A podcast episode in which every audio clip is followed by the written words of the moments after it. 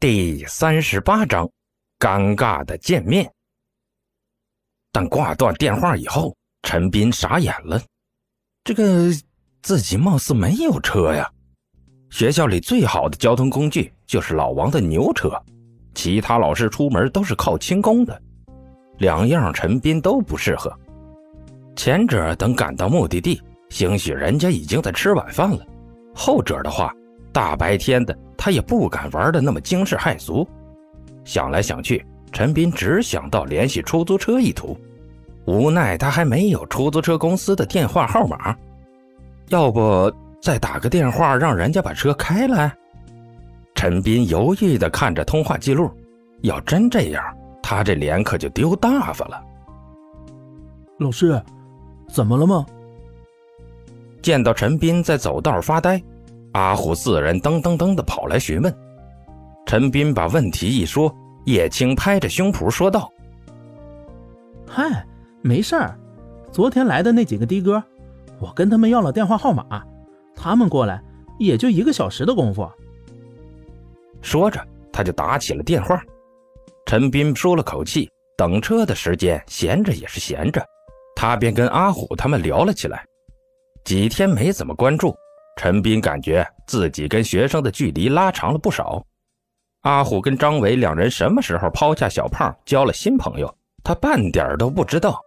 而且几人看自己的目光也隐隐有种敬畏的感觉，这让陈斌不由得反思，自己是不是太不称职了点抱着缓和关系的心思，陈斌说了几句，却悲哀地发现。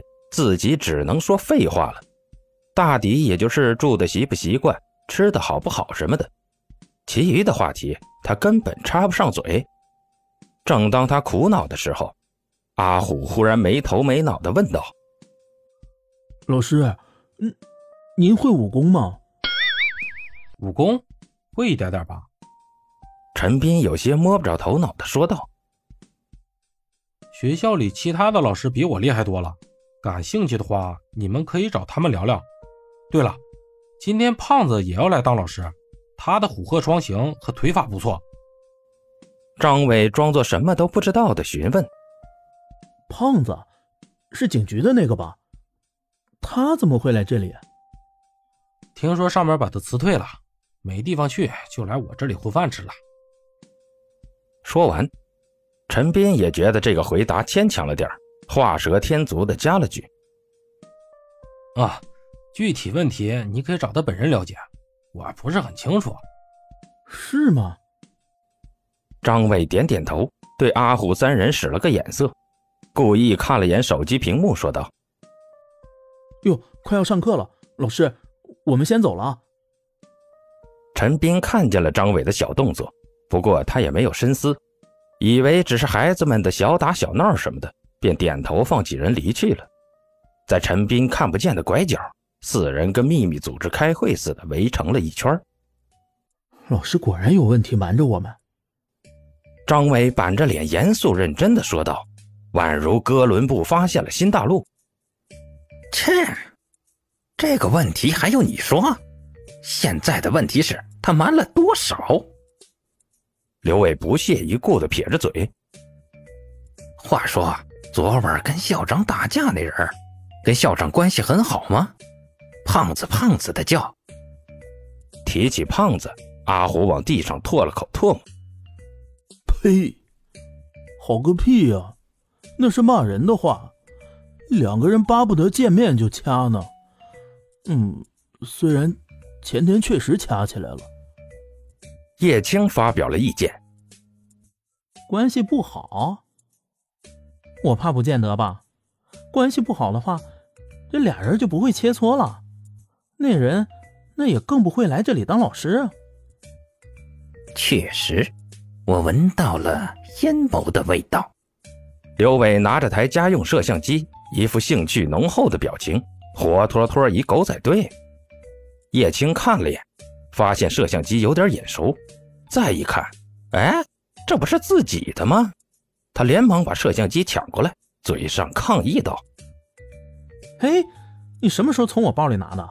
这要是让老师没收了怎么办？”“安了，安了，学校又没规定不许带摄像机，别被发现我们偷拍就好了嘛。刘伟满不在乎的说着。刘伟话音刚落，就听身后传来一声熟悉的冷哼，吓得他差点蹲坐在地上。哼，小家伙，你叫刘伟是吧？你似乎挺能惹事的。这声音，刘伟再熟悉不过。这么娇柔的音线，只有医务室的那位才拥有。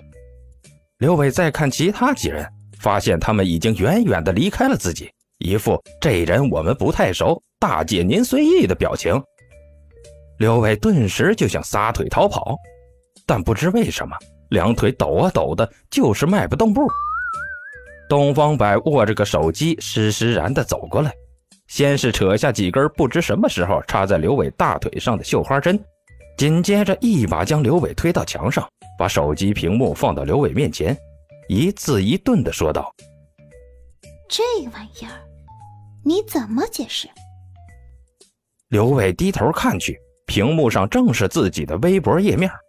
武校校长与神秘高手连夜对决，那醒目的标题大刺字的晒在上面，还附带了几张模糊不清的图片，隐约可见两个人影在互相交手，一个瘦削灵敏，一个壮实有力。刘伟眼珠子滴溜溜的转，汗水拍满了整个额头。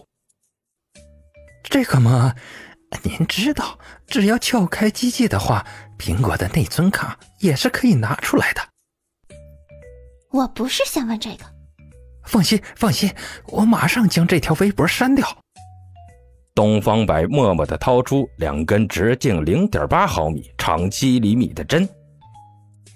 一会儿你还得到我这儿接受治疗。我错了，我保证没有下次。内存卡在我床底，备用手机在我身上。这边刘伟正在接受东方白的极限拷问，那边陈斌已然驱车前往市中心。中心广场内，汪志堂正带着金龙武馆的人里里外外的忙活。临时办的记者会显得很是仓促，大太阳底下的连个遮阳伞都没有，很多记者不得不汗流浃背地蹲在地上等开场。汪志堂便带着人钻在他们其中，又是送水，又是送硬纸扇，殷勤地伺候着。甚至在广场外，还有几个穿着金龙武馆衣服、身材秀丽的长腿大姑娘候着做招待。看人家那底盘，显然招来的价格不是很低，但这钱汪志堂花的心甘情愿。谁叫对面掌握着渠道呢？这年头，人都是功利的。有钱的就是大爷，没钱的就是孙子。陈斌掌握着赚钱的法子，那自然是大爷级别的待遇了。很多人想殷勤，那还没这机会呢。